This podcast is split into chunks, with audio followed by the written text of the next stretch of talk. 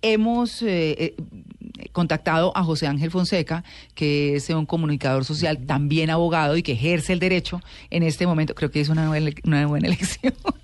¿Cuál? en términos económicos. no, hablando de, la- de las profesiones. Ok. Pero nada, José Ah. Ángel está adelantando, está adelantando una tutelatón. Una tutelatón, pues justamente para ver, para que firme todo el mundo y para ver si acabamos con esta sinvergüencería de la rama judicial. José Ángel, muy buenos días. Muy buenos días, María Clara, y muy buenos días a todos los oyentes de la Blue Radio.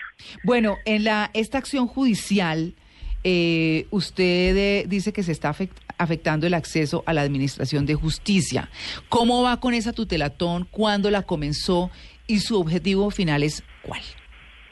Bueno, ya por experiencia pasada yo decidimos eh, con varios abogados presentar esta tutela apenas se anunció el paro judicial, se inició en el Consejo de Estado, pero como cosa corriente pasa, ellos tratan de evitar el tema y después de casi una semana lo remitieron al Tribunal Administrativo de Cundinamarca. Afortunadamente ya el primero de febrero de este año el magistrado Freddy Ibarra Martínez admitió la tutela. Quiere decir que eh, en el transcurso de la próxima semana tiene que haber fallo porque se le cumplen los términos de 10 días para que dicte sentencia sobre este fallo de tutela. La importancia eh, que nosotros vemos en este sentido, ya sea que se pronuncie con la tutela que yo presenté personalmente o con cualquiera de las que se presentaron por parte de los demás abogados, es que se produzca la sentencia en pleno paro judicial.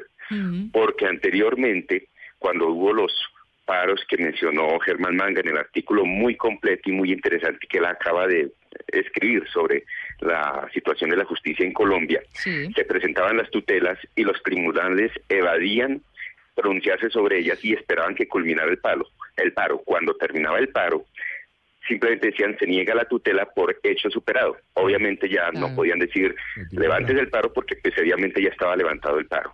Entonces en esta ocasión nosotros estamos en una situación histórica en el sentido de que si se produce sentencia en X o Y sentido, tiene que sentarse un precedente jurídico sobre este tipo de paros que para nosotros son puras vías de hecho que se convirtieron, como dice el artículo del periodista, en una sinvergüencería.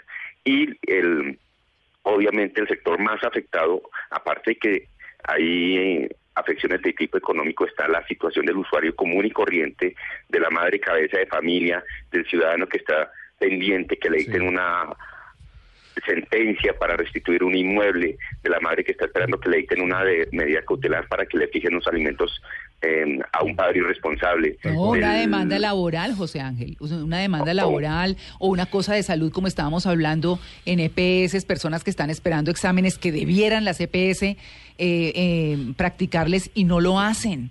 O sea, todo ese tipo de cosas tan complicadas. ¿Me dejan ser un poquito el abogado del diablo, doctor?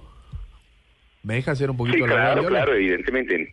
Eh, doctor, eh, por ejemplo, estamos en un estado democrático en donde todos podemos Eh. eh, llegar a, a- a manifestar nuestro descontento no ante una situación por A o por B.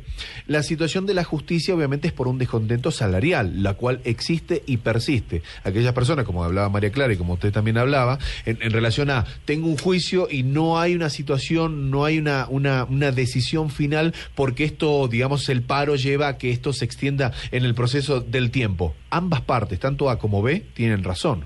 Pero aquellos que Pero es que les han subido el 35%. pero que eh, pero, pero después ahí vamos a la parte económica. ¿Están tan lejos de ese 35%?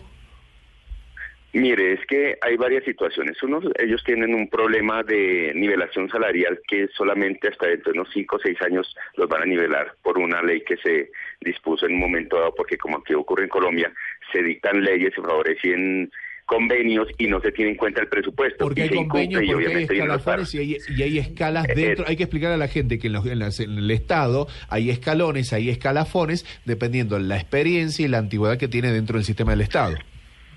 Entonces, por un lado eso. Y por otro lado, a ellos la rama judicial no puede decir nunca que les han dejado pagar salarios. Tienen unos prerrogativas impresionantes. Por ejemplo, en Semana Santa es la única rama del servicio del poder público que es uno de los tres pilares de la democracia en Colombia Sí, que tiene vacancia. todas las semanas. ¿Qué funcionario público tiene descanso toda la Semana Santa en Colombia? Ninguno. Y la vacancia judicial de fin de año, porque la justicia de administrarse todos los días, nosotros prácticamente estamos de privado, privados de justicia durante los meses de diciembre y enero de cada año. Tal cual. Entonces las situaciones son más o menos privilegiadas y decimos en este caso frim- prima el interés general sobre el particular. Y en este caso se está peleando por una buro- burocracia sindical que yo le digo de más de 2.300 puer- eh, puestos, pero no se piensa en los miles o millones de damnificados ¿Millones? que está generando Sí. un paro. Sí. Lo mismo pasa en todos los gremios, en, en- en mi- bueno, usted, en la Argentina, en mi, en mi tierra, sucede exactamente lo mismo. Los mismos, eh, los mismos maestros llaman a un paro si no les dan. Es, es esa especie de, de, de- de diferencia y de lucha que, que existe con los poderes. Pero José Ángel, aquí la pregunta es, ¿en qué va a parar esto? Es decir, ¿ustedes esperan ya que haya un pronunciamiento y qué? Bueno, el tribunal le dio al presidente de la República, porque esta demanda de tutela, la tutela está dirigida contra el presidente de la República, contra el ministro de Justicia, el ministro de Trabajo, el Consejo Superior de la Judicatura e incluso contra Azonar Judicial, que es el sindicato mayoritario de, Mm. de esta rama. Les dio tres días, o mejor dos días, para que especificaran todas las situaciones que se están manifestando en eh, la tutela, que tienen buena parte de lo que expuso Germán Manga en el artículo que María Clara acaba de leer. Todos esos argumentos tienen que explicarlos el Estado y tiene que explicarle al gobierno las medidas que ha tomado o que va a tomar porque estamos ante un servicio público esencial del Estado. Esto no es un invento de José Ángel Fonseca, está en la Constitución Nacional, está Es en la ley de la República. Exacto. Entonces, decimos nosotros, al gobierno siempre le ha faltado pantalones Tal para cual. pronunciarse sobre un paro judicial en la rama de justicia. Total. Nunca lo ha hecho, siempre evaden y evaden y evaden el tema. Y esta situación es crítica en el sentido de que en menos de cinco días tiene que haber una sentencia, sea que sí o sea que no. Si acoge la tutela, se siente un precedente histórico en Colombia sobre la, ex- la no existencia de paros en la rama judicial en Colombia como servicio público esencial.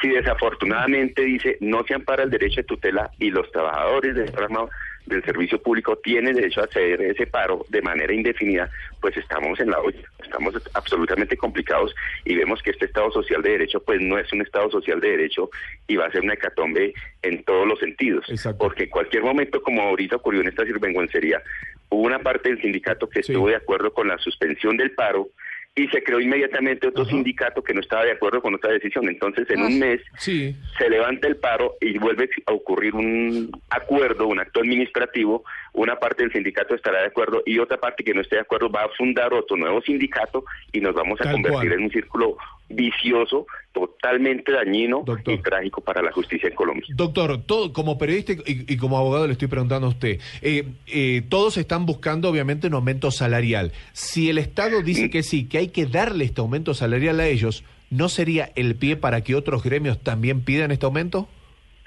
No, en este caso no se trata de aumento salarial. Es parte del- de la situación, pero la esencia en este momento que está originando el conflicto, conflicto es la reestructuración, porque en Colombia se implementó el sistema oral en las ramas del derecho. Ajá. Entonces, eh, con este acuerdo que profirió el Consejo Superior de la Ju- Judicatura, que es también improvisado, yo no puedo decir que es un acuerdo perfecto y que va a beneficiar a la justicia en Colombia, sino que como se toma de manera tan irresponsable y tan improvisada, Sí. genera caos. Mm. Entonces, lo que nosotros decimos, si está bien que este acto administrativo, este acuerdo, produce caos, la vía para protestar no es cerrándole la puerta en las narices a los usuarios de la justicia. Existen otros medios para demandar ese tipo de actos que se consideran inconvenientes. Esa es la- lo que nosotros estamos reclamando en la tutela, donde decimos no a las vías de hechos, sí a las vías legales, pero no le cerremos la puerta por las narices a todos los usuarios de la justicia en Colombia. Claro, y además, pues, sí sancionar un paro que no es legal.